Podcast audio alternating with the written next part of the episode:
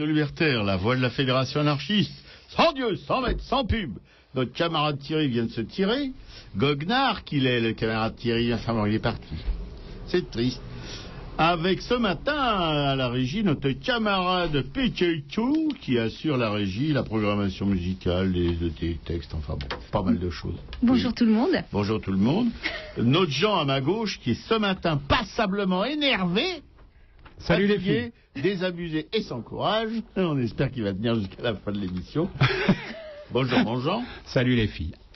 Et puis, euh, et puis ma pomme pour une émission consacrée, euh, notre Jean qui en a trouvé le titre, euh, toujours lumineux notre Jean.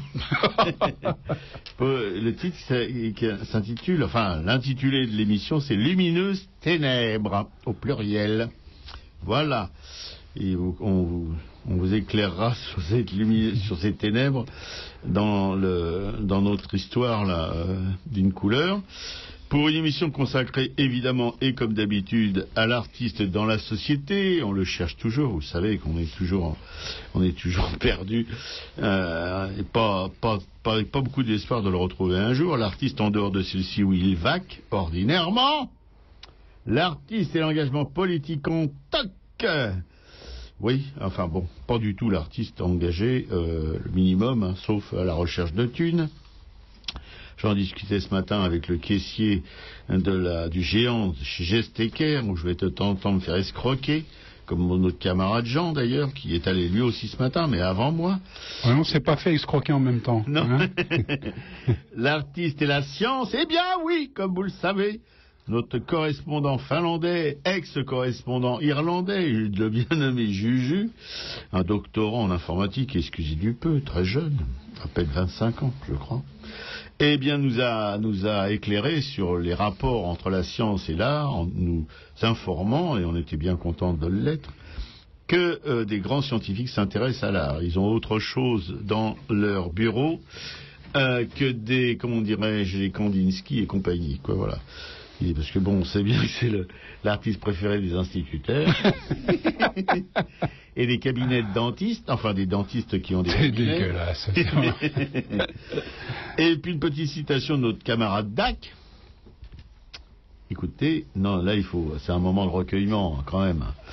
Il est démocratiquement impensable qu'en République, il y ait encore trop de gens qui se foutent royalement de tout. On en fait partie, hein. Voilà. Né en Nantes de nom de Dieu, mon nom est Père du Chêne. Né en Nantes de nom de Dieu, mon nom est Père du Chêne. Marat fut un soyeux nom de Dieu, à qui lui porte haine sans Dieu. Je veux parler sans gêne, Dieu. Je veux parler sans gêne. Coquin filou, peureux nom de Dieu, vous m'appelez canaille. Coquin filou, peureux nom de Dieu, vous m'appelez canaille. Dès que j'ouvre les yeux, nom de Dieu, jusqu'au soir je traille sans Dieu et je couche sur la paille. Nom de Dieu, et je couche sur la paille. On nous promet les cieux, nom de Dieu, pour toute récompense. On nous promet les cieux, nom de Dieu, pour toute récompense. Tandis que ces messieurs, nom de Dieu, s'arrondissent la panse. Sans Dieu, nous crevons d'abstinence. Nom de Dieu, nous crevons d'abstinence. Pour mériter les cieux, nom de Dieu, voyez-vous ces bougresses? Pour mériter les cieux, nom de Dieu, voyez-vous ces bougresses? Au vicaire le moins vieux, nom de Dieu, s'en aller à confesse, sans Dieu, se faire plotter les fesses, nom de Dieu, se faire plotter les fesses. Quand ils t'appellent le gueux, nom de Dieu, suce à leur équipage. Quand ils t'appellent le gueux, nom de Dieu, suce à leur équipage. Un pied sur le moyeu, nom de Dieu, pour venger cet outrage. Sans Dieu, crache-leur au visage. Nom de Dieu, crache-leur au visage. Si tu veux être heureux, nom de Dieu, prends ton propriétaire. Si tu veux être heureux, nom de Dieu, prends ton propriétaire. Coupe les curés en deux, nom de Dieu.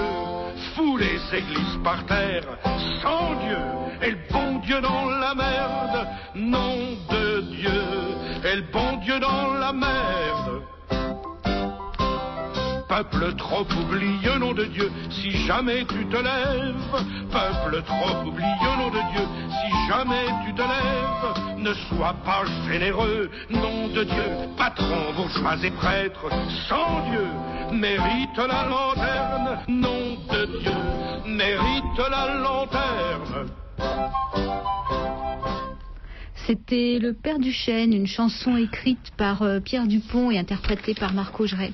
Vous êtes toujours sur Radio Libertaire, la voix de la Fédération anarchiste, sans Dieu, sans maître et sans publicité, avec euh, notre piquet national à la télé, euh, non, dans la régie, bientôt à la télé peut-être. Et notre Jean, là, qui compulse et qui écrit, il l'air vachement studieux ce matin, je sais pas ce qui se passe. Ah bon. Ben, je prépare l'émission. Oh non, elle était préparée longtemps à l'avance, attention. hein, voilà. Et ma pomme pour la mini-tube de luminance de Momo la Science, conduite par Esther, Jean et Shlomo, mais c'est le dernier qui parlera en premier. c'est une, euh, une parabole, mais c'est dans l'évangile. hein, Les premiers seront les derniers, et l'inverse. Voilà.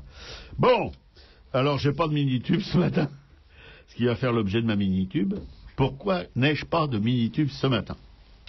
Parce que euh, je trouve comme un espèce de ras-le-bol gigantesque qui me submerge, c'est qu'un tsunami. voilà, de, toutes ces merdes qu'on nous fait avaler à longueur de journée, de semaines, de mois, d'années, de décennies, de siècles. Enfin bon, on, est toujours les têtes de con euh, de quelques-uns. Euh, quand on pense que 1% de la richesse, euh, 40, 1% de la richesse, non, 40% de la richesse mondiale est détenue par 1% de Pékin, c'est quand même drôle. Et puis euh, en France, eh ben, on a des ozos, euh, des ozos à, à la tête des affaires, comme ils disent. Et c'est pas mieux que les deux ozos qui étaient avant eux. Ils continuent à nous enfiler des perles à longueur, je répète, à longueur d'émissions de télévision, de radio. Voilà, ce matin j'écoutais euh, j'écoutais les, les- les news, comme on dit, dans le peuple, euh, enfin dans le peuple, le peuple de gauche, hein, bien sûr, les bobos de, les bobos du 11e, du 12e, etc.. On dit, je sais plus ce que je voulais dire d'ailleurs, euh, voilà, on nous, passait, il y avait une petite mémé de 91 ans, euh, qui touchait euh, 800 euros à peu près par mois pour vivre. Il fallait qu'elle paye son loyer. Et elle disait que c'était assez difficile. Elle se plaignait pas, mais enfin bon, elle disait c'est assez difficile. Il faut dire, faut vivre avec 800 euros par mois. Et puis, euh, et puis voilà. Puis il y avait un petit économiste là. euh, je sais plus comment il s'appelle, euh, un nom qui finit en ou, je vois pas très bien, je me souviens pas. Enfin, vous savez le, petit genou là, euh, qui a plein d'énergie, plein d'optimisme, voilà, qui blablatait là-dessus en, en noyant le poisson, en parlant de oui, bon, maintenant la retraite, c'est souvent, voilà, de plus en plus des assurances, des mutuelles qui assurent euh, ce que ce qu'avant euh, la, la sécurité sociale ou les retraites, enfin la retraite pouvait assurer à 75%. Maintenant, elle n'assure plus qu'à même pas 50%, et ça va encore baisser. Voilà, on est là. Mais les mecs, ils, ils, ils- ils blablatent là-dessus, euh, ils pontifient là-dessus, sans apporter aucune solution. Alors qu'on sait très bien qu'il y a des solutions. Et c'est pas du tout euh, que, euh, en, en- comme dit- on me répète souvent Piquet-Coup, euh, euh, qui a un don pour euh, la répétition, parce qu'elle pense que je suis un peu lent euh, de la comprenette, elle n'a pas tort. Je sais pas comment elle a pu euh, Oui. imaginer un truc pareil en même temps. qui, qui, qui répète que bon, quand la, quand la, retraite, la Sécu, tous ces machins ont été ont été instaurés par le Conseil de la Résistance à la Libération, on a une France ravagée, il n'y avait plus rien qui tenait debout. Eh bien, on assurait, pour la première année, on a assuré les retraites comment? La question, comment? Puisqu'il n'y avait pas de, on l'assurait avec évidemment avec les gens qui travaillaient, mais euh, maintenant il y a toujours plus de gens qui travaillent que de gens qui sont à la retraite, quand même. hein. il y en a 1,4% qui travaillent pour, euh, un. Mais euh, je pense qu'en embuscade derrière tout ça, oui, j'avais rien à dire, mais en fin de compte, si je me laisse aller, j'en ai pas mal à dire. Que, en fin de compte, derrière tout ça, bah, il y, a, y a le gisement de milliards et de milliards de thunes euh, qui euh, que les que les gens euh, qui veulent qui veulent se gaver, le marché de l'assurance sociale, le marché de, des retraites.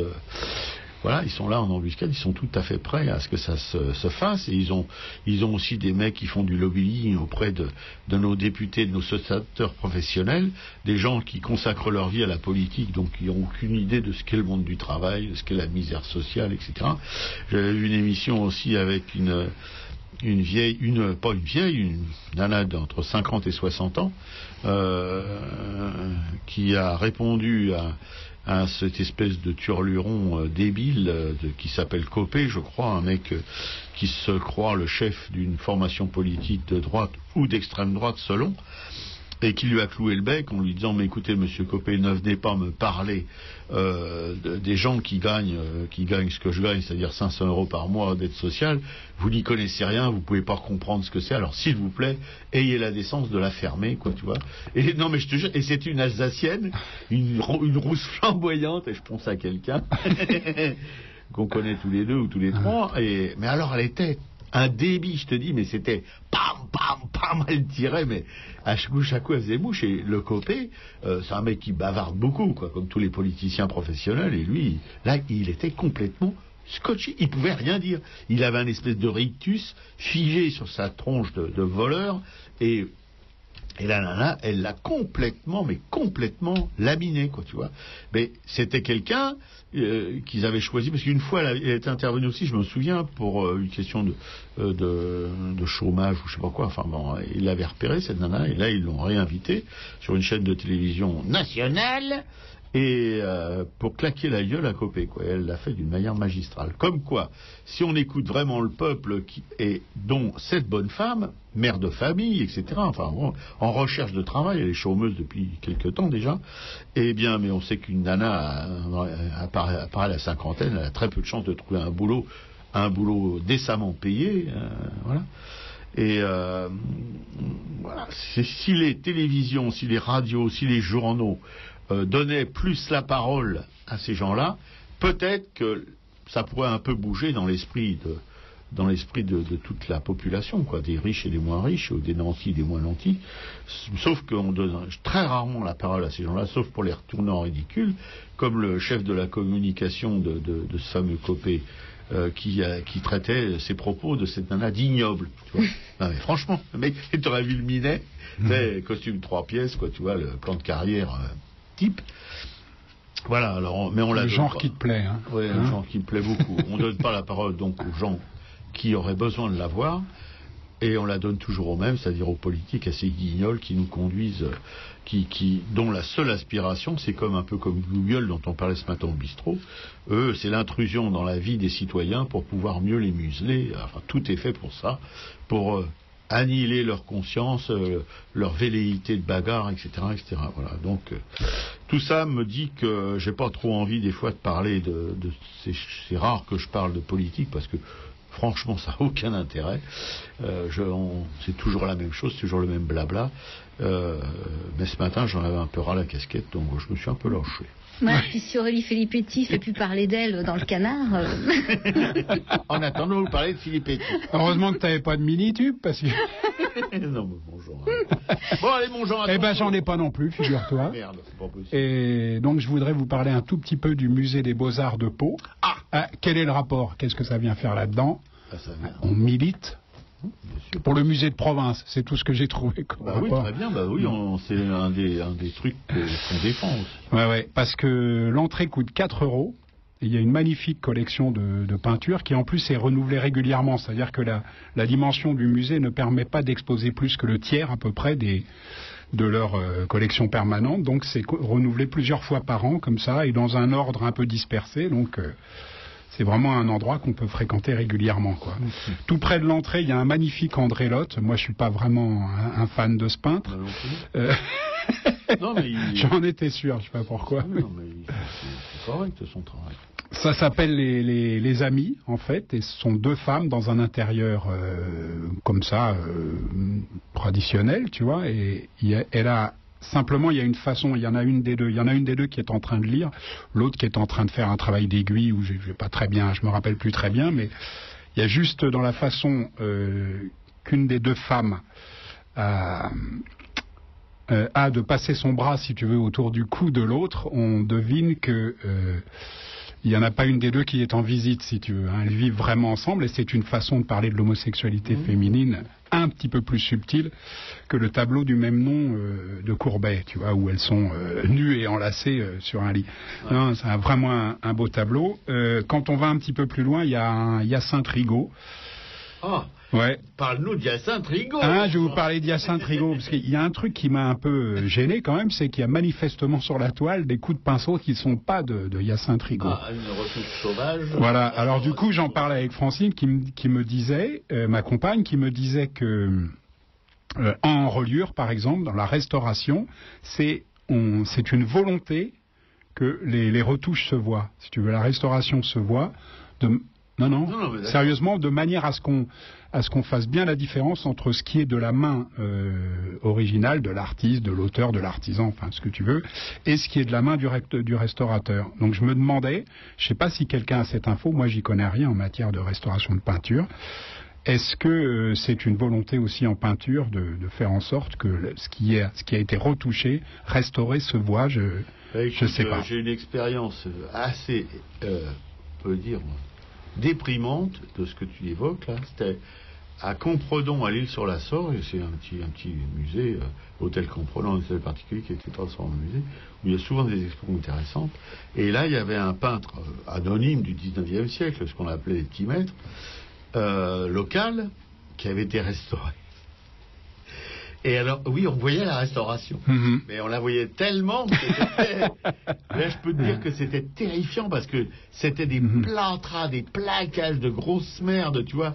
C'est-à-dire que t'as un peintre, tu, tu vois, le 19e, les petits mecs, des mecs qui savaient travailler, qui avaient une technique, euh, tu vois, bon, ça, ça bouleversait pas, mais les gens qui savaient peindre, quand même, qui avaient une technique. Et la restauration. Alors là, on n'avait aucun doute qu'il y avait quelqu'un qui l'avait restauré, mais je veux dire, c'était vraiment... Enfin, c'était carrément du massacre, quoi. Tu vois, c'est, voilà.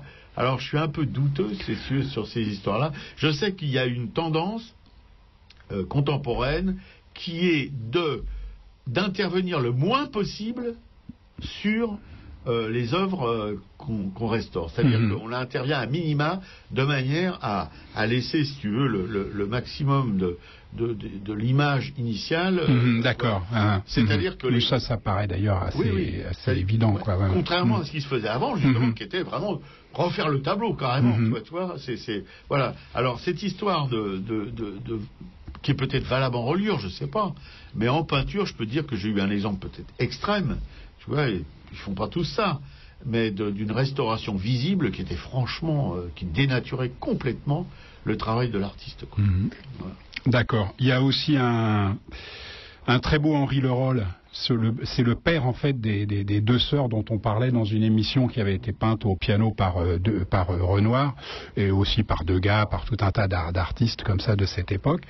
Il est magnifique, ça s'appelle La Lettre. C'est une femme en train de lire une lettre dans un jardin, très très beau tableau d'Henri Leroll. Euh, il y a quelques beaux, très beaux Félix Ziem aussi, dont on a déjà Ah parlé ouais, dans ouais. cette euh, émission. Il y a un Degas qui est le, un- le bureau de, un beau Degas qui s'appelle le- un bureau de coton à la Nouvelle-Orléans.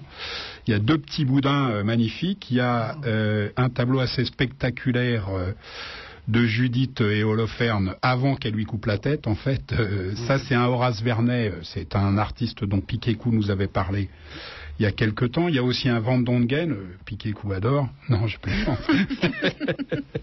Ça va. Le peintre préféré de Piquet-Cou. On va pas revenir sur le sujet. Il y a une salle réservée au naturalisme, ça c'est pour mes, mes deux copains ici présents, tu vois, euh, notamment avec une grève au Creusot de Théophile Desrolles, euh, pas mal, enfin voilà, il y a des tableaux comme ça. euh, euh, 4 euros, euh, ça représente au moins deux heures de visite. Voilà, c'est ça les musées de province. On était, j'ai compté, on était quatre visiteurs dans le musée Extraordinaire. pendant tout le temps de la visite. Ouais. Ah non, ça, c'est Vive les musées de province. Ah oui, oui. Oui, qui réserve, comme tu nous le démontres là, des, vraiment des magnifiques surprises. Voilà, musée des beaux-arts de Pau. Bon bah, moi je suis désolée, j'avais préparé une mini-tube.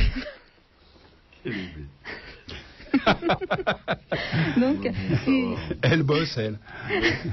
une info que j'ai relevée dans la revue Silence. C'est un magazine qui traite d'écologie, d'alternatives et de non-violence. Et une info que j'ai relevée également sur le site Reporter, dont j'ai parlé la dernière fois, le site repris par euh, Hervé Kampfront, euh, depuis qu'il a quitté le, le journal Le Monde. Alors que j'évoquais dans ma mini-tube il y a quelques mois la décision prise par les magasins Leclerc en Bretagne de stopper la vente de pesticides dans ces rayons, les magasins Castorama font la sourde oreille aux demandes de retrait du Roundup.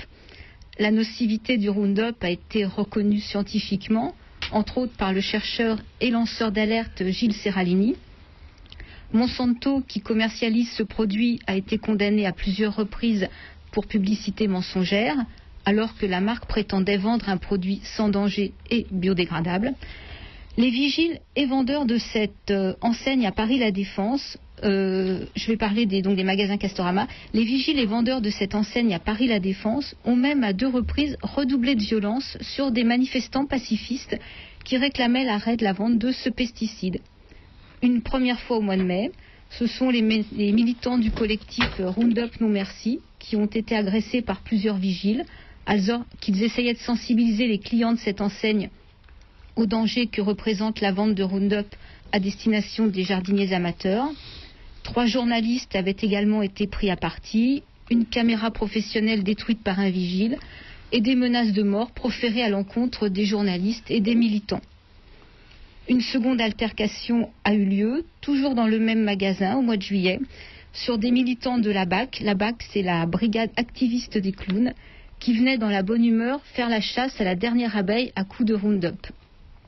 Cette fois-ci, les vendeurs ont aussi frappé les militants, des coups de boule, un coup de poing accompagné de plusieurs menaces de mort, comme il faut vous mettre dans une chambre à gaz, avant de s'emparer d'aérosols anti-cafards et de viser les yeux de plusieurs personnes. Le directeur du magasin, présent sur place, n'a rien fait pour stopper ces dérapages. Les vendeurs ont aussi brisé une caméra. Et à l'arrivée de la police, les activistes ont demandé donc à porter plainte comme ils l'avaient fait au mois de mai. Alors moi sur le internet on peut visionner la petite vidéo de, ce qui s'est passé.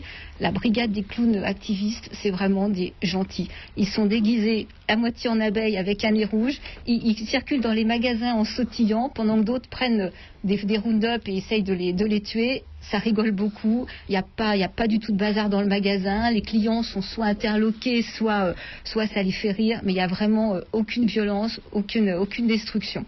Donc euh, après, il faut. Moi, je m'interroge toujours sur pourquoi des vendeurs arrivent ainsi à des, des actes aussi extrêmes, alors que même font partie d'un système euh, dont, on, enfin, dont ils sont exploités. Enfin, c'est. Ah oui, et puis alors, euh, c'est effectivement, il faut vous mettre dans une chambre à gaz, alors là, ça dépasse tout Oui, ce qu'on peut c'est- imaginer. Gens- Encore des gens qui n'ont rien compris, quoi. Ça fait... Ouais, mais il n'y a pas que ça. hein. Enfin, je sais pas. Moi, ça, ça, ça, ça me paraît vraiment, vraiment suspect quand même. C'est vrai, cette violence. Ouais, Donc ouais. de là à imaginer qu'ils sont peut-être euh, arrosés par le, le fabricant. hein. Ouais, ouais, bah Ouais. oui. Ah oui, oui. Moi, Ah non, non, mais, vraiment, euh, je comprends pas autrement. hein. Avec. Monsanto, oui, ça, tout Mm. est possible. hein, Ouais, parce que je crois que le Roundup est aussi commercialisé dans les magasins Leroy Merlin. Enfin, il doit rester deux trois enseignes encore qui le, qui le commercialisent. Mais Leclerc, comme tu l'as rappelé, avait arrêté, lui. euh, voilà. Mm. Bon, bah merci beaucoup, puis écoute, de cette piqûre de rappel qui nous fait encore un peu plus, euh, fout un peu plus ce moral en l'air. Bon. Je rappelle le numéro du studio si vous voulez nous joindre pendant les pauses musicales, le 01 43 71 89 40.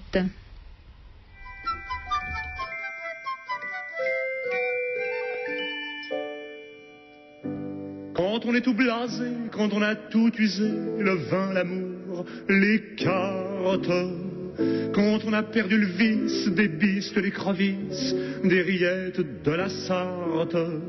Qu'on a vu d'un striptease, vous fait dire quelle bêtise Vont-ils trouver autre chose il reste encore un truc qui n'est jamais caduque pour voir la vie en rose. Une bonne paire de claques dans la gueule. Un grand coup de savate dans les fesses. Un marron sur les mandibules. Ça vous fait une deuxième jeunesse. Une bonne paire de claques dans la gueule, un direct au creux de l'estomac, les orteils coincés sous une molle, un coup de pompe en plein tagada. S'enterre tout, la drogue et l'aspirine, les épinards, la chenouf et la badoie. C'est bien plus bas que le foie en terrine, car c'est moins cher et ça n'alourdit pas. Une bonne paire de claques dans la gueule et la vie reprend tout son prix. Chaque matin, quand on se sent seul, claquons-nous la gueule entre amis. Quand elle a foutu le camp en l'emportant l'argent et la machine à coudre, en vous laissant l'évier plein de vaisselle pas lavée et le sel dans le sucre en poudre. Quand votre meilleur copain téléphone le lendemain en disant Viens la reprendre. On ricane et l'on pense, attends un peu Hortense, qu'est-ce que tu vas prendre? Une bonne paire de claques dans la gueule, un grand coup de savate dans les fesses, un marron sur les mandibules, ça t'offra une deuxième jeunesse, une bonne paire de claques dans la gueule, un direct au creux de l'estomac, les orteils coincés sous une molle, un coup de pompe en plein tagada. Tu t'ennuyais dans ma petite chambre, tu soupirais, tu voulais du nouveau. Dorénavant, de janvier à décembre, compte sur moi pour t'offrir un gogo. Une bonne paire de claques dans la gueule, et ça me consolera, ma chérie, des soirées où tu manœuvrais le rouleau à pâtisserie. Tu t'en souviens du rouleau à pâtisserie? Eh ben tiens l'eau et vilaine, toi qui as abusé de mon cas.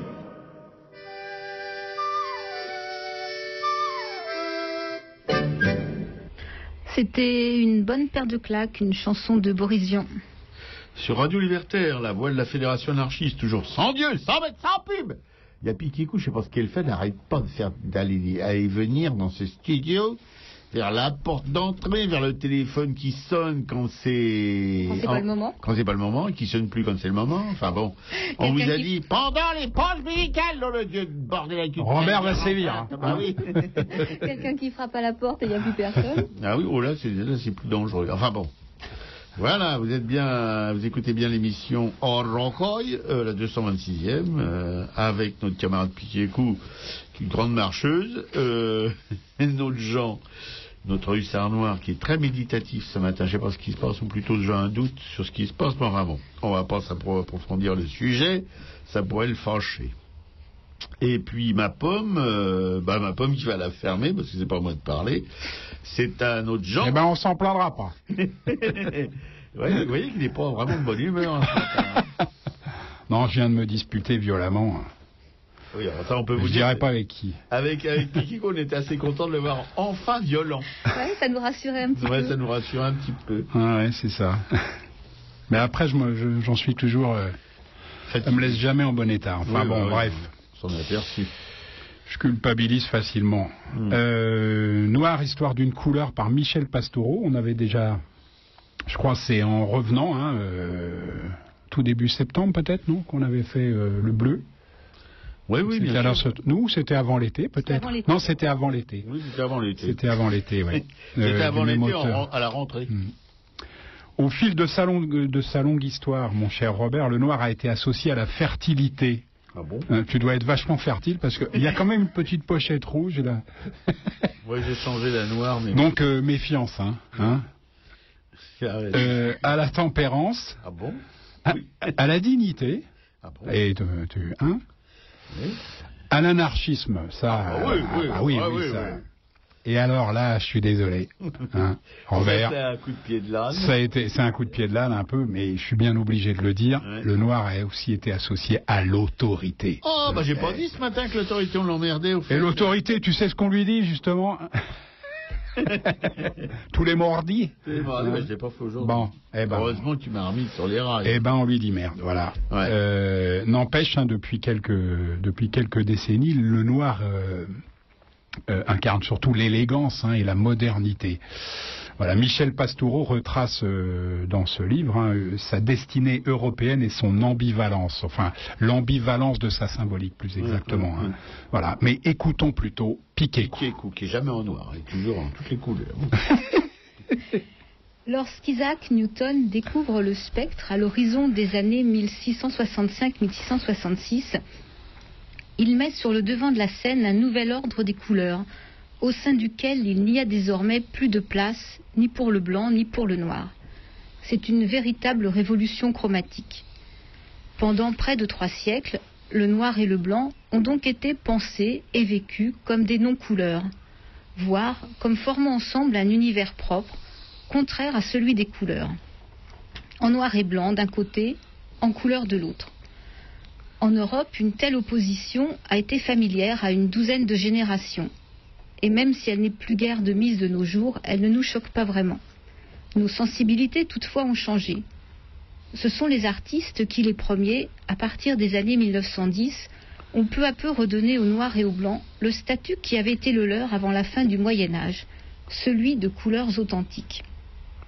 Les hommes de science ont suivi, même si les physiciens sont longtemps restés réticents à reconnaître au noir des propriétés chromatiques. Le grand public, enfin, a fait de même, si bien qu'aujourd'hui, dans nos codes sociaux et dans notre vie quotidienne, nous n'avons plus guère de raison d'opposer le monde des couleurs et celui du noir et blanc. Tout juste reste-t-il ici ou là, photographie, cinéma, presse, édition, quelques reliquats de l'ancienne distinction. À la fin de l'année 1946, une exposition à la Galerie Megd à Paris proclamait avec une sorte d'insolence Le noir est une couleur. Il s'agissait non seulement d'attirer l'attention du public et des médias par un slogan accrocheur, mais aussi d'affirmer une position différente de celle enseignée dans les écoles des beaux-arts et dans les traités académiques de peinture.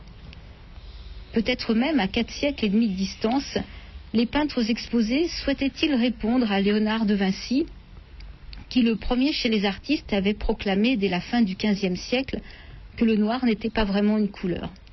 Le noir est une couleur. Une telle affirmation est redevenue aujourd'hui une évidence, presque une platitude. La véritable provocation serait d'affirmer le contraire.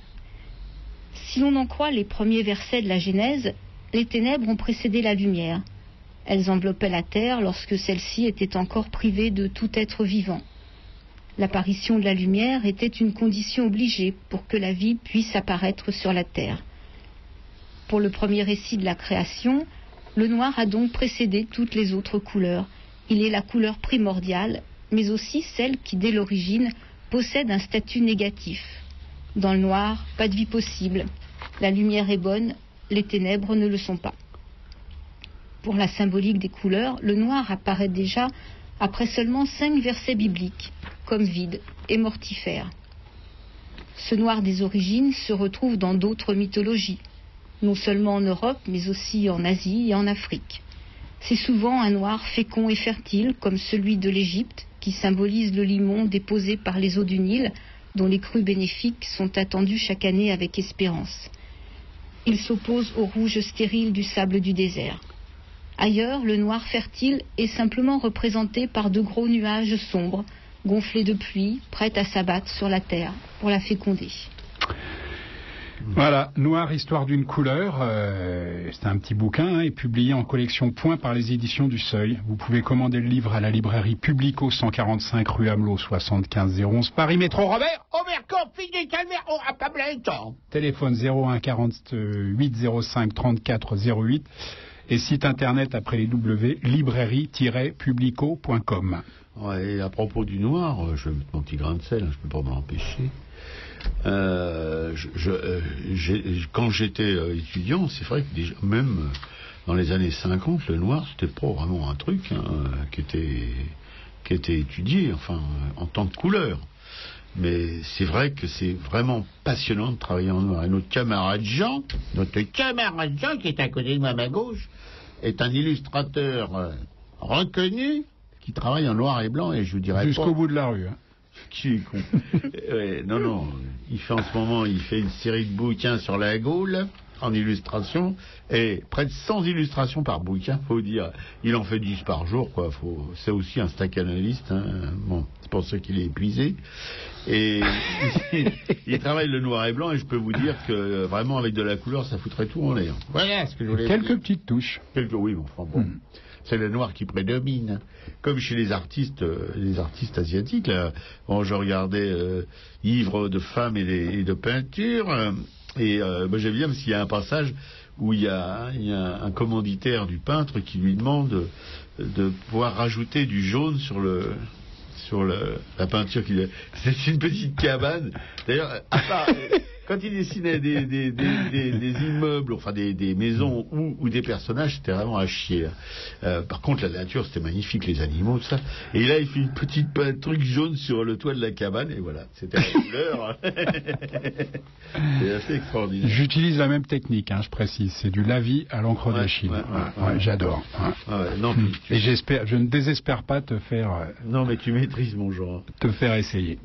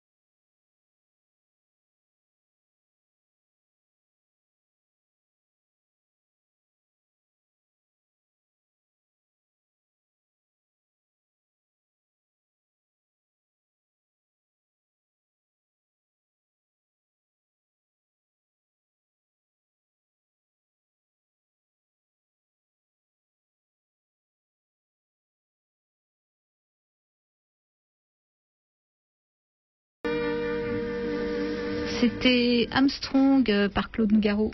Oui, sur Radio Libertaire, la voix de la Fédération anarchiste, toujours sans Dieu, sans maître, sans pub. sur 89.4, hein, sur le, si vous allez sur la FM, parce que, mais si vous nous écoutez sur le net, en live, euh, c'est bon de le dire pour ceux qui, qui savent pas ou si le- leur ordinateur déconne. Et s'ils sont dans la région parisienne, enfin, dans l'île de France, 50 km autour de Paris, ça marche. Voilà. À avec euh, notre camarade Piquécou à la régie, avec le télé, truc du téléphone qui s'allume et la personne au bout. Enfin bon, c'est bizarre ces histoires. Notre Jean, notre hussard noir qui concocte cette émission, euh, qui est toujours à côté de moi, la mine grave, le teint pâle. On remercie ceux qui le mettent dans cet état-là. Hein? Que je les que qu'ils soient pas devant moi parce que je, les, je leur tatane là. Bon, enfin bref, je vais pas être méchant, mais quand même, ça chiera des bulles, comme on dit. Ouais, Dans mais les cours de tu sais, on, récré. a, on a des vies. euh, Ouais, non. la vie est dangereuse, hein, de Oui, toute façon. Tiens, je t'en raconte juste une petite. Ouais, ouais. Après, le plus rapidement possible. Bien sûr, mon Jean. Tu sais que j'étais dans ma montagne, que tu considères toi comme un, un lieu de perdition, Ah bah, carrément, il faut le dire. Bah oui, hein. un an, un an, un an mutilé. Enfin bon, faut le faire. Bah, enfin Voilà. bon. Bon, le matin où on est reparti, c'est-à-dire, euh, j'ai oublié, jeudi ou vendredi, enfin, bon, Non, je- samedi. le matin même, au-dessus de, de la grange, tu vois, là où il y a les toilettes sèches, tu connais ce lieu de, Oh, le, oh, le lieu de perdition en question. Avec ta conférence sur les toilettes sèches, je m'en souvenais pas. J'osais pas pisser, j'osais pas faire le reste. Ah bon J'ai trouvé une bouse de vache hein, Ah le bon matin. Une tu bouse vois. de vache. Une bouse de vache. Mais une, une belle, hein. Non, non, un peu au-dessus là. Un peu tu au-dessus, vois. ouais. Tu vois, c'est pour que tu visualises. Ouais, ouais, Hein, ouais. Je sais bien que nos auditeurs connaissent pas ce- le plateau de Kouméli, mais bon. Et au milieu de cette bouse de vache, une empreinte de patte d'ours. mais putain. énorme. Non, mais tu vois. Non, non, non, non, sérieux, Je sérieux. vais penser à Tartarin. Mais, non, non, tout ce que je vais vous raconter, Ouais, c'est vrai. hein. c'est vrai. Bon, il avait marché dedans dans la fois, nuit. c'est vrai, hein, bon. Tu vois, il avait marché dedans dans la nuit. Bon, fait, c'était quand même, c'est quand même euh, même pas 50 mètres au-dessus de notre grange, tu Ouais, vois. Hein, pas mal, tu vois. Ouais, Eh bon. ben, figure-toi que plusieurs heures après, dans l'après-midi, on repart au-dessus du barrage. Je vois une énorme bouse de vache à nouveau. Et là, c'était carrément les fesses d'un hippopotame. La marque des fesses d'un hippopotame. Je me suis dit, mais c'est pas possible, ce plateau de comédie. Et je me suis rappelé que en arrivant, en fait, Ouais, j'avais voulu cueillir un, un Edelweiss à ma, à ma fiancée, ouais. tu vois? Ils sont Et depuis 30 ans. enfin. Et j'ai glissé, j'ai glissé comme ça sur une première bouse de vache et je suis tombé en contrebas avec le poids de mon sac, tu vois. Heureusement, je suis pas parti Tiens, vers l'avant. c'est dangereux, non Voilà, je suis parti vers l'arrière et je suis tombé les fesses en plein dans une énorme bouse de vache et j'ai dû glisser, tu sais, sur un mètre comme ça, tu vois. Bah oui, mon monstrueux. Bon, et j'ai été obligé, excuse-moi, hein, d'enlever mon pantalon et de faire toute la promenade. Heureusement, la montagne était vide, hein, toute la toute la balade euh, Le cul à l'air. jusqu'à la grange en slip, tu vois, avec mon Ah, truc t'avais sur quand le- même un slip. Bah heureusement, ouais, ouais, ouais. Mais euh, je sentais qu'il fallait que j'enlève vite le pantalon, sinon euh, ça allait tremper le reste, tu vois. Non, non, c'était quand même quelque chose, tu vois. Et ben, le, sur le premier plateau, tu sais, quand on arrive comme Ouais. ça tout de suite, il y a des, il y a des granges à moitié troglodytes là dans des rochers. Il y avait, euh, il y a des marmottes qui vivent là, tu vois. Et ben, au moment où je suis, son- où je suis passé, je pensais qu'elles avaient tout hiberné. Ben non, il y avait tout un groupe de marmottes qui nous a regardé passer comme ça. Et tu sais ce qu'elles ont fait? Bon, allez, vas-y à toi. Oui, alors bon, vous en prenez, vous en laissez. hein. Bon, c'est des histoires à Jean. hein. Sur le plateau de Koubeli, vous connaîtriez l'endroit sauvage où il a failli se tuer. Et là, enfin, il, il m'a filé des yeux parce que si c'est vraiment passé comme ça, est-ce que ça expliquerait ça, son espèce de, de teint grisâtre Alors, moi, je vais vous parler de, de pas de gris, mais de noir et de blanc, enfin, bon, du clair-obscur, avec un de ses précurseurs, je sais pas si c'est... Il y a toujours un précurseur des précurseurs, alors c'est un peu dangereux d'aller sur ce terrain-là, qui s'appelle euh, Rembrandt, que je considère personnellement toute seule et sans l'aide de quiconque comme le plus grand peintre du monde et euh, dont la caractéristique, bah, la caractéristique celle de l'œuvre est l'utilisation de la lumière et de l'obscurité, c'est ce qu'on appelle la clair-obscur, technique du clair-obscur pour appuyer entre, entre parenthèses, bon, qui attire le regard par le jeu des contrastes appuyés. Ça, c'est pas de moi, je lis. hein. Les scènes qu'il peint, j'ai pensé que c'était bon à lire parce que c'est vraiment bien, c'est bien synthétisé. Les scènes qu'il peint sont intenses et vivantes. Oui, c'est ce qui n'est pas toujours le cas des peintres du clair-obscur. Il y a lui, il y a, il y a comment s'appelle notre, notre idole là? Caravage. El Caravaggio. Voilà. Ce n'est pas un peintre de la beauté, à l'inverse du Caravage, hein, parce que le Caravage c'est quand même euh, des belles nanas, des beaux mecs, sauf quand il peint des, des dépravés.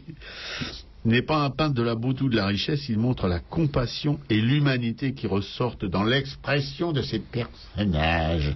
Vous voyez ses autoportraits, il en a fait environ une centaine. Vous voyez l'amour de sa vie, euh, c'est Saskia, Mhm. hein, c'est ça. Euh, quand il la représente nue, euh, bon, voilà. Mais moi, je trouve que c'est un des nus qui sont, comment dirais-je, sexuellement excitants. c'est vraiment et très expressif, qui sont parfois indigents ou usés par l'âge. Alors, dont lui, euh, parce que au fur et à mesure que les années passaient, évidemment, ses autoportraits, ça se dégradait de plus en plus. C'est surtout ça hein, que Robert trouve excitant, c'est usé par l'âge. Oui, Hein. tout à fait. Parce que même Saskia, euh, je veux dire, c'est voilà, c'est les femmes de, c'est pas Rubens, hein. Rubens c'est carrément des monstres. Euh, quelques- il y a, il y a quel- quand même quelques belles plantes, euh, surtout qu'il a eu une très jeune femme, je crois, qu'il a, qu'il a peint, qui était aussi proche un peu de, l'expression, de, enfin, de la sensualité de, de Rembrandt. Bon.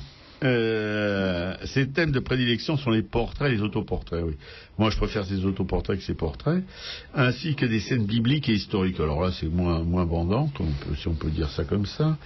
Rembrandt présente aussi des scènes de la vie quotidienne. C'est là que je l'aime particulièrement, des scènes populaires. Alors, sa famille, proche, Saskia, et puis, qui est sa première femme, et son fils Titus, qu'il avait avec une deuxième femme. Il vivait maritalement à cette époque-là. Il était donc, euh, pour l'église, c'était vraiment, voilà, un mec euh, pas fréquentable, ce qui lui a desservi dans sa carrière d'ailleurs. Voilà, euh, sa femme, alors je ne prononcerai pas son nom, Saskia, c'était à ma limite, mais la femme, ma deuxième, c'est pas possible. Si quelqu'un veut s'y coller, hein, qui s'y colle, des gens qui apparaissent d'une manière, euh, manière régulière dans, sa barbouille. Voilà. Il a exécuté peu de paysages, par contre en gravure, oui, quelques, beaucoup plus. Ça l'est moins vrai pour l'œuvre gravée, bon, et les thèmes mythologiques. Voilà. Alors euh, donc euh, un grand peintre euh, parce que il avait non seulement cette science du clair-obscur qui dans tout, même dans ses portraits, dans le, le plus petite peinture, il y avait il y avait ce côté, euh, mais particulièrement dans ses autoportraits, et surtout il y avait une richesse de pâte extraordinaire. Fallait pas, on n'a pas attendu Van Gogh pour mettre pour empâter. Et pour empâter, lui, c'était vraiment vous regardez ça de près, hein, rien. c'est- Voilà, il- même, même ça donne une idée, une, une illusion de détail très délicat et tout, mais en fait c'est de la patouille, mais alors quelque chose. hein. Voilà, pour restaurer, là, ben, ils peuvent restaurer la manière sauvage, ben, ça se verra pas, hein, parce que lui, euh, voilà, c'était quand même un mec euh, qui, à son époque, où les peintures étaient hyper léchées et tout ça, il n'y avait pas une surépaisseur, tout était clean. Lui, il a bouleversé un peu tout ça, il a bouleversé aussi euh, l'art du portrait, il a, il a bouleversé tellement de choses que je vous dis, à la fin de sa vie, il était ruiné. Euh, sa maison a été vendue à l'encan, ses collections, il avait des collections extraordinaires de tous les grands artistes de l'époque, sans compter les antiques, etc. etc.. Voilà. Euh, oui, bon, et ben voilà, ces scènes mythologiques et tout ça, ça me fait chier. Mais je sais que, alors il a fait 400 peintures, enfin c'est un relevé, il faut toujours se méfier un peu des trucs comme ça. 300 eaux fortes, bon, je pense qu'il en a fait beaucoup plus. Et 300 dessins, là aussi, je pense qu'il en a fait beaucoup plus. Bon, on l'a répertorié, mais vous savez, au cours des, au cours des siècles, il y, a, il y a des œuvres qui disparaissent, qui sont détruites dans les, dans les guerres, dans les, voilà, dans les, les pillages. Oui, surtout qu'il a connu des éclipses, quoi. Oui, Donc forcément, hein, Ouais, il y, a du- il y a des pertes. oui. Il y a des pertes, Mm. oui. Il a fait une centaine, donc je l'ai dit, une centaine d'autoportraits qui sont donc. Il a fait aussi un portrait de sa maman qui est extraordinaire. J'ai jamais vu une personne aussi ridée. il avait cette science de de, de, pouvoir euh, justement euh, euh, donner au visage, enfin faire vivre des visages de, gens âgés.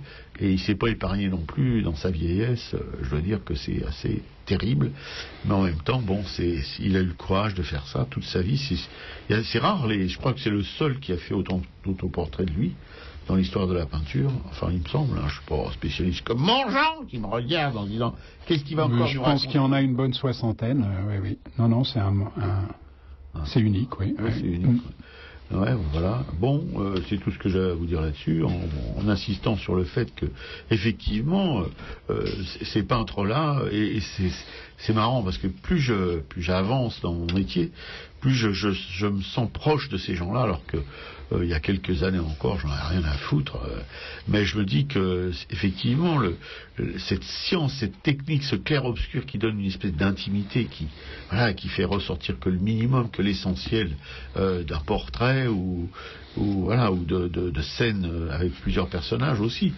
Euh, Jean va vous parler de, la tour, c'est la même chose, mais en en beaucoup plus, en beaucoup moins libre, je crois. Enfin, quand même, c'est la grande peinture du clair-obscur. Voilà, c'est- assez magnifique. Je défie aujourd'hui quiconque d'arriver à ce- cette, cette espèce de, de technique éblouissante de peinture, quoi. Mais pas seulement la technique, mais ils arrivaient quand même à faire passer aussi des émotions extraordinaires, surtout Rembrandt, évidemment, pour moi, c'est de ce point de vue-là, en tout cas, euh, pas dans ses, pas dans ses peintures classiques, pas dans les, les, les trucs archi connus comme la ronde de nuit, tout ça, moi, ça me fait superbement chier. Mais bon, c'est de la grande peinture, peut-être, mais c'est- moi, ça m'émeut pas du tout. Tous les grands, tous les machins, tous les militaires et tout ça, ça me fait vraiment chier. Mais ces portraits, ces autoportraits et ces scènes de... C'est de l'alimentaire, si tu veux. Tout à fait. Là, euh, plus il y a de, de gens qui posent, plus il y a de commanditaires, plus il y a de gens qui payent. hein. Tout à fait. Non, bien sûr. Il avait inventé le portrait de groupe, quoi. Voilà. Bah, Jean vous en dira plus avec euh, de la tour et puis Piquet-Coup avec un peintre anglais euh, que j'ai découvert. Euh, je sais pas où elle est. Elle est comme Jean. Elle, elle arrive à trouver des, des, des peintres dont j'ai jamais entendu parler. voilà, vous verrez aussi un expert du, du clair-obscur euh, plus contemporain que, que Rembrandt, mais pas mal. Elle aussi, ça l'amuse de te piéger, je crois. Ouais, ouais, ouais. Bon, bon, Jean, bon, allez, ça va être à toi après. hein.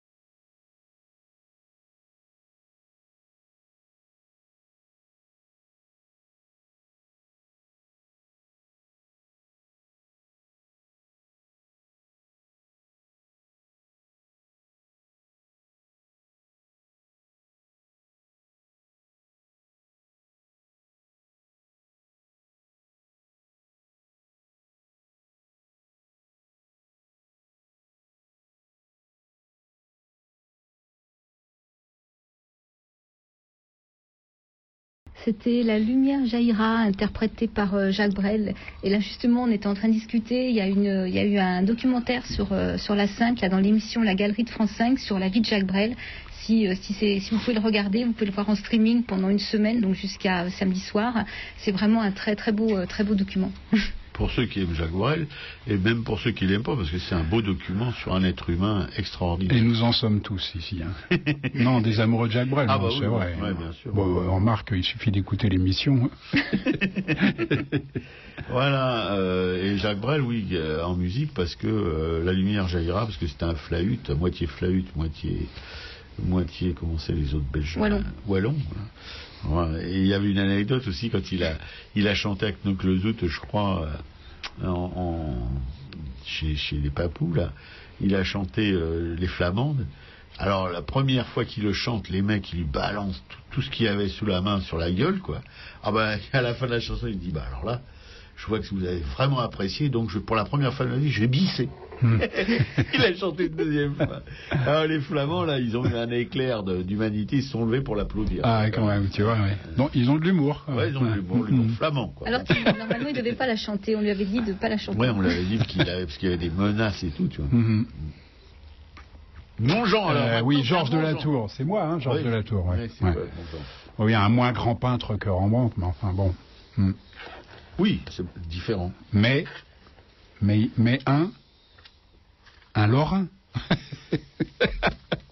Non, mais Jean, t'es pas obligé- 1593. t'es pas obligé de choisir des Lorrains chaque fois que tu parles de Naples. Non, maintenant j'ai décidé de faire la, de faire la Lorraine, de passer par la Lorraine euh, pendant quelques temps. 1593-1652, Georges de la Tour.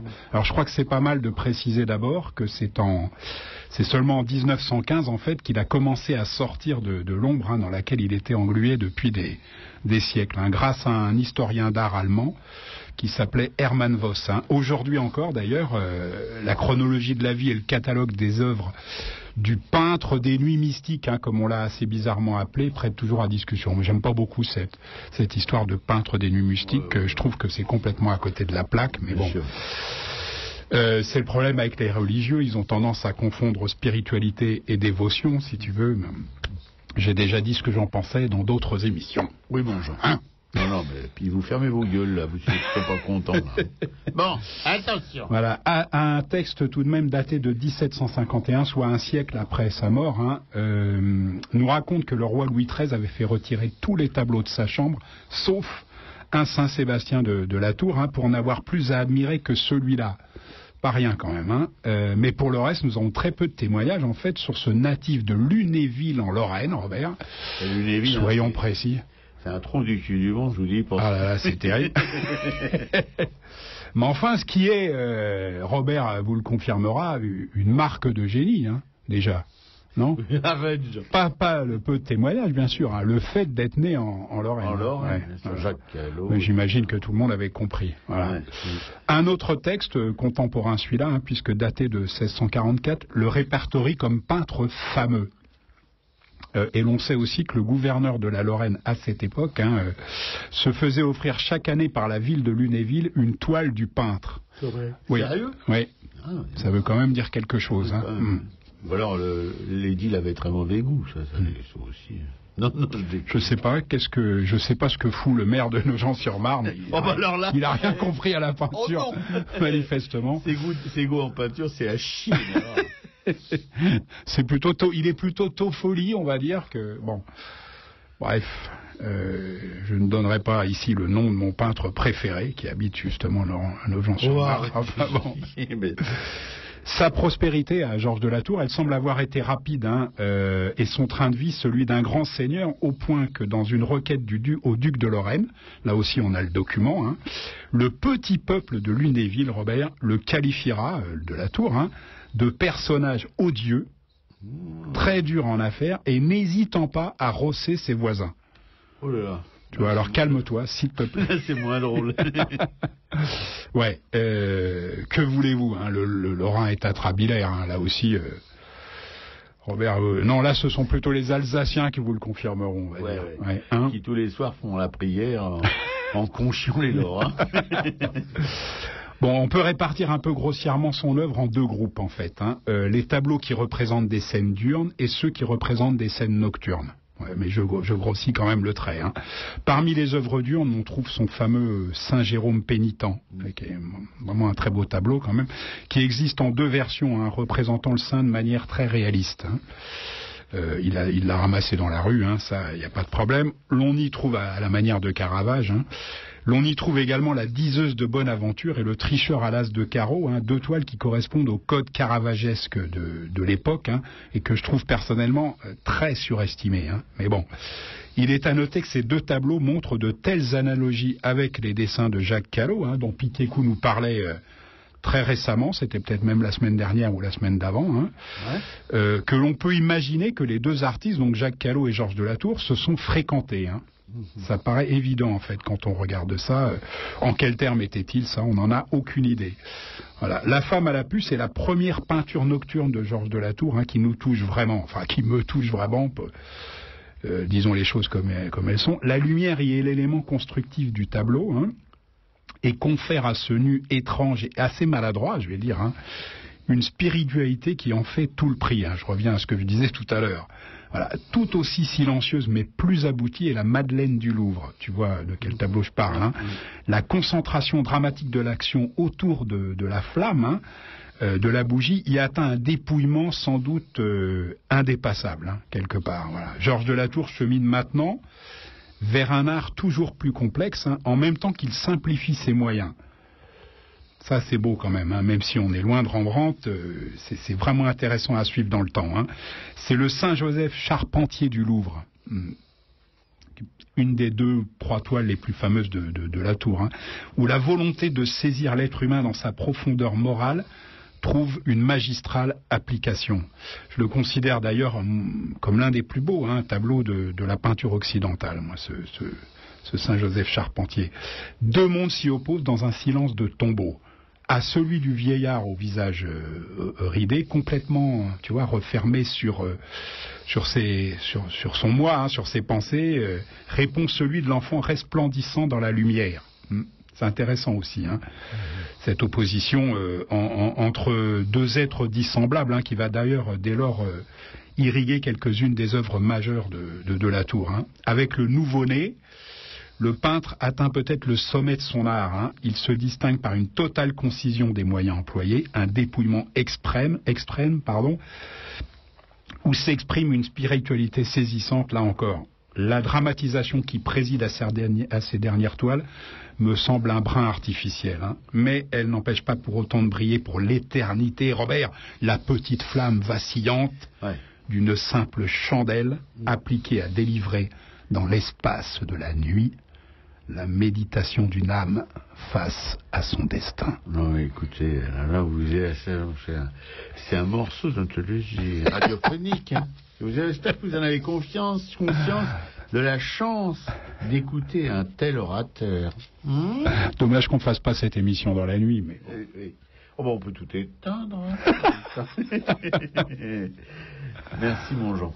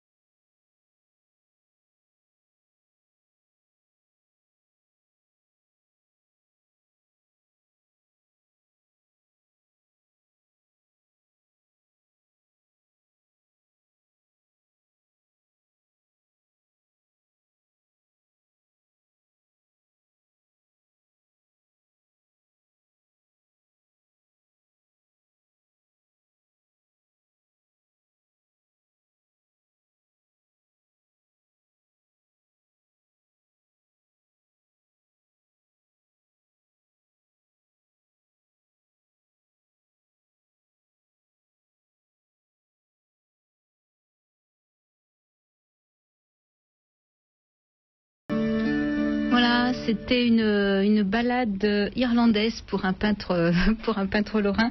C'était Balade pour Eleanor, interprétée par Anne van der Love. Et voilà, je veux dire qu'on a eu, j'ai eu un petit coup de fil d'un auditeur qui nous racontait l'anecdote suivante que euh, Stendhal, devant le, nouveau-né emmailloté, en fait, euh, qu'on attribuait à l'époque à Zurbaran, l'a regardé et a dit non, pour moi, c'est pas Zurbaran, c'est Velasquez. Et en fait, c'était ni l'un ni l'autre. Et Et en fait, c'est encore en cours de discussion. Apparemment, il y a, on n'est pas, on n'est pas complètement certain de ce qu'on attribue à de la tour. Et pas, de- pas que de cet homme. Oui, mais ah bon, les, les- les avancées en matière de radio permettent quand même de, Ouais. de, de plus en plus, si tu veux, d'attribuer correctement les, les choses. Mais c'est vrai qu'il y a encore des- beaucoup de discussions sur de la tour et pas seulement sur ce tableau. Ouais, D'accord. Voilà, j'espère que notre auditeur euh, sera euh, pas rassuré, mais il verra que on suit très attentivement euh, ce que nos auditeurs nous racontent pendant les pauses musicales. Sur Radio Libertaire, la voix de la Fédération anarchiste, je vais faire court là parce que on a peu de temps. Piquez coup à la régie qui va vous causer tout de suite euh, d'un artiste anglais que personnellement je trouve magnifique du point de vue de la technique, mais un peu moins convaincant pour l'émotion. Il n'y a pas l'émotion. Ces Travaux dégagent, mais c'est un anglais quoi. Donc cet anglais s'appelle donc Joseph Wright of Derby. Donc après Rembrandt le hollandais, Georges Delatour le lorrain, un autre peintre du clair-obscur, moins connu, un britannique, Joseph Wright of Derby. 1734-1797. Portraitiste et paysagiste, Joseph Wright est célèbre pour sa technique du clair-obscur et pour ses tableaux de scènes éclairées à la bougie, période dite à la chandelle, mais une période qui ne dura que 8 ans, de 1765 à 1773, et qui ne compte en fait qu'une dizaine de toiles dans sa production. On peut les classer autour de trois thèmes. Il y a les tableaux qui représentent les débuts de la science par l'alchimie et qui sont souvent tirés des réunions de la Lunar Society. C'est un groupe de scientifiques et d'industriels. Et ces tableaux forment des archives importantes sur le combat de la science contre les valeurs religieuses et l'obscurantisme au siècle des Lumières comme ce tableau, trois personnages observant le gladiateur à la lumière d'une bougie. Donc on distingue effectivement cette, bougie et à côté une lampe, une lampe éteinte, ce qui signifie qu'on a clairement choisi, enfin clairement, qu'on a volontairement choisi le, mode de, de- de lumière. Dans un autre tableau aussi planétaire, où la source de lumière est censée reproduire celle du Soleil sur la trajectoire des planètes. Donc Wright est tout à la fois un peintre féru de science et un scientifique un peu égaré dans la peinture. Une seconde série de tableaux, c'est la reproduction de paysages, comme ce paysage au clair de lune, dans lequel la lune est cachée par un pont en arc au-dessus de l'eau, mais qui illumine la scène où l'eau scintille, par opposition à l'obscurité du paysage. J'irai une troisième catégorie, sont les tableaux qui sont des témoignages de l'industrie contemporaine, comme le thème de l'atelier du forgeron, qui est repris dans cinq tableaux dont une version montre une échoppe où trois hommes s'affairent à forger une pièce de fer ou d'acier. Donc Wright a imaginé un voyageur tombé en panne en cours de route et le maréchal Ferrand travaille donc à la lumière d'une chandelle. Et cette situation permet à Wright de montrer son talent et son intérêt pour les jeux d'ombre et de lumière. Partagé entre un tempérament romantique avant l'heure et un goût prononcé pour les innovations technologiques, Joseph Wright met au point une technique picturale qui tient compte de la conception newtonienne de la lumière, utilisant la feuille d'or ou d'argent en sous-couche, multipliant les couches pigmentaires, dont la superposition lui permet de maîtriser la transmission et la réfraction de la lumière au travers de la totalité de la peinture, Wright use du clair-obscur dans un but démonstratif autant que narratif. La lumière de Wright n'est pas divine mais naturelle et il n'hésite pas donc à introduire la source de lumière dans le tableau. Ouais, ce qui est à noter aussi, c'est que, moi je dis ça parce que j'ai regardé évidemment des images sur le net, c'est que les, bou- les, les sources de lumière sont jamais directes. Mm. Elles sont toujours cachées, euh, ils, ils éclairent de l'intérieur une, une réunion, un groupe, etc. C'est assez. ouais, c'est un petit jeu pour vous, les, les langues sur d'hiver, où vous allez sur le net, vous cherchez les tableaux de Wright. Effectivement, on n'a pas la même émotion, ça je suis complètement d'accord. Je crois me rappeler qu'il avait dé- débuté très jeune. hein. Il était vraiment très doué, ce, Ouais, ce ouais. Wright. Ah non, Ouais. on Mm. sent qu'il a une Des technique. tableaux de lui qui sont où il a même pas 20 ans, je crois, et ouh, ça fait mal. Ouais, ouais.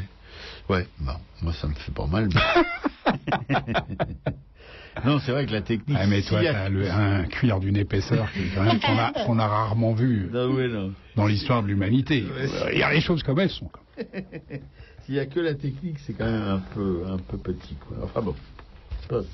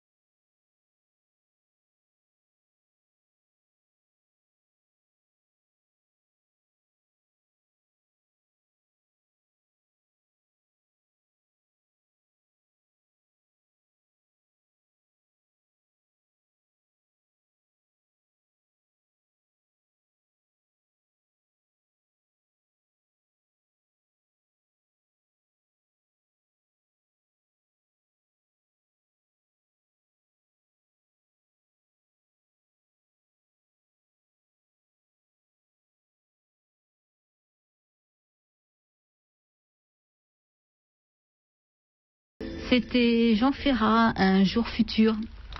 Sur Radio Libertaire, la voix de la Fédération anarchiste Femmes sans PIB. Et maintenant, euh, on va vous parler des exploits à ne pas manquer, et surtout à ne pas manquer. Parce que si Jean il se décarcasse pour vous, c'est pas pour les manquer. J'ai réussi à trouver quand même deux expos qui sont pas très éloignés de notre thématique d'aujourd'hui. Hein. Ouais. Pas mal. Hein. Donc je vais faire la première et se moque. Elle est moqueuse. Hein. Ouais, Je- elle est très moqueuse en ce moment. elle moqueuse. Elle se moque. Elle dit que, comme d'habitude, ce qui est une moquerie absolue, bien sûr. Ouais, bon. Voilà, euh, la première c'est euh, Piqué Coup fera la seconde, même si elle est moqueuse, il n'y a aucune raison de lui voler ça. La première c'est Goya et la modernité, ça c'est à la Pinacothèque, 28 place de la Madeleine pour ceux qui ne seraient pas encore au courant, Oui. 75 008 Paris et c'est valable jusqu'au 16 mars 2014. hein. Vous avez le temps de vous y faire. Voilà, euh, Goya réalise une série, en fait, celle des scènes de jeux d'enfants, hein, où il place le spectateur face à des enfants en haillons, hein, errant dans des villages espagnols ou italiens, s'inventant des jeux où l'imagination et, et la débrouillardise priment sur les possessions matérielles. Tu réagis pas, normalement tu es très sensible à ce genre de discours. Non, bon, non, si, si, ce souci, ce souci de l'humilité permet à Goya de rendre compte des heures euh, noires de l'histoire de l'Espagne. hein Ouais, bah, des fini. famines et de la pauvreté. Non, c'est pas fini.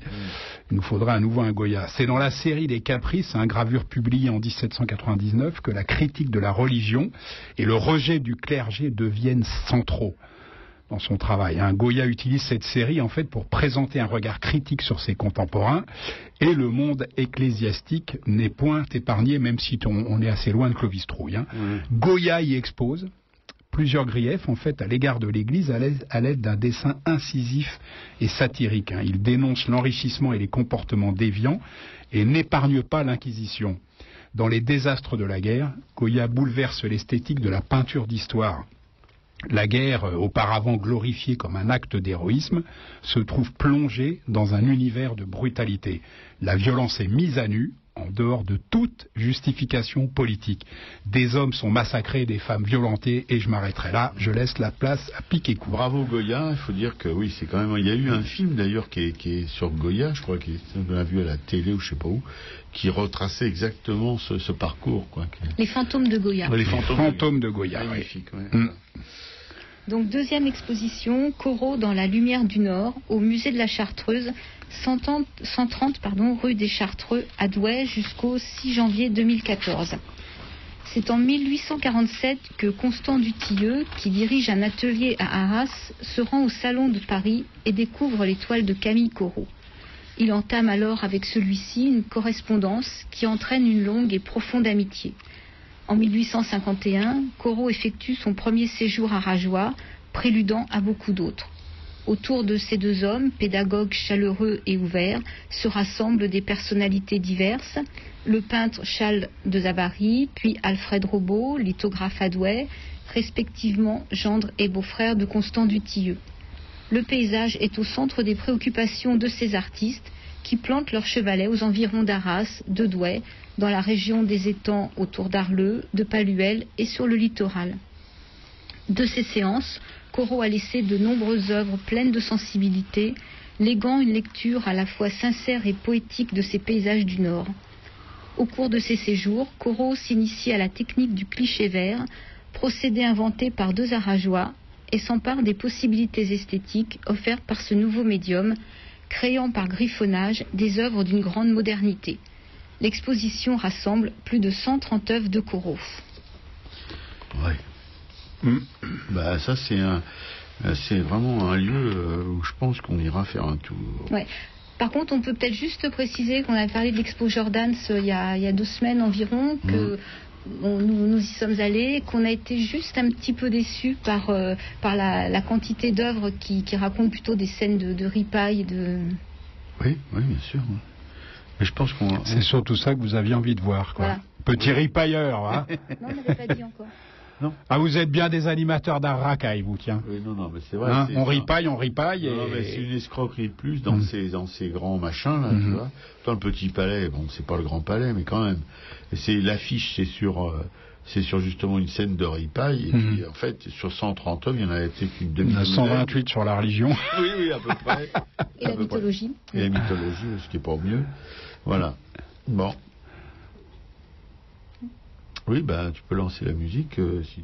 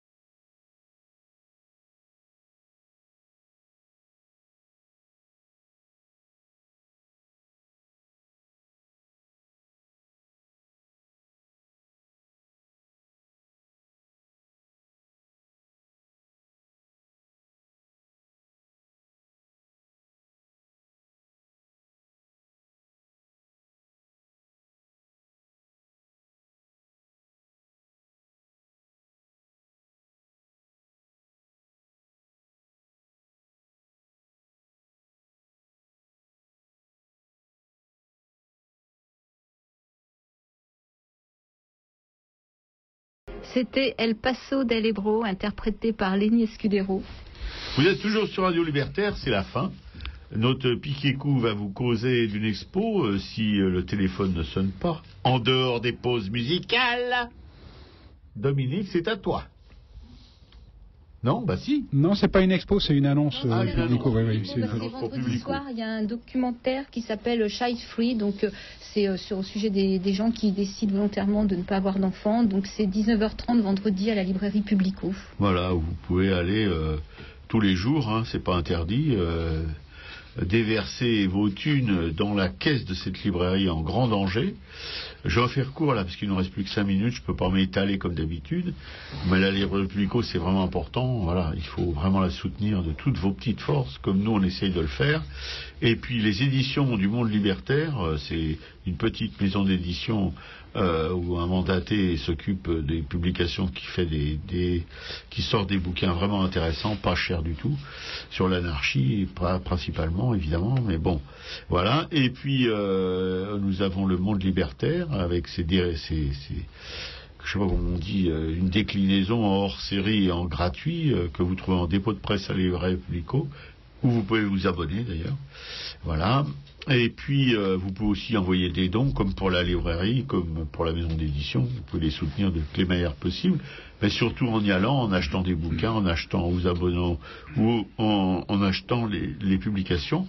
Et puis aussi, vous avez évidemment cette radio où on parle aujourd'hui, qui a récemment dû sortir une énorme somme de pognon pour, euh, pour réinstaller une porte blindée. Vous savez qu'on a une porte blindée ici, on en a besoin parce qu'il y a des gens qui aimeraient bien nous faire la peau, je suppose, Euh, sans trop, sans trop d'imagination d'ailleurs, euh, parce que bon, c'est un peu, un peu vrai. Et voilà, et cette porte nous a coûté une fortune, et donc euh, on, on va tous s'y mettre un peu de notre poche. C'est pas interdit que vous le fassiez si, ça vous, si vous en avez envie, mais c'est plutôt aux, aux animateurs et aux techniciens ou aux techniciens animateurs de cette, de cette radio de mettre la main à la poche parce que c'est eux qui en sont les usagers principaux.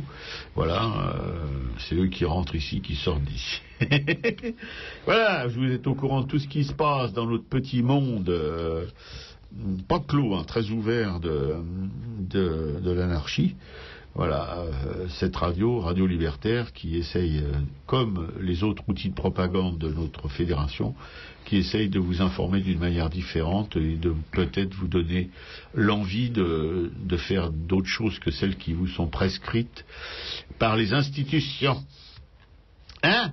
Ils vous tracent le chemin, nous on vous trace pas le chemin. On vous suggère des choses et vous en faites ce que vous voulez.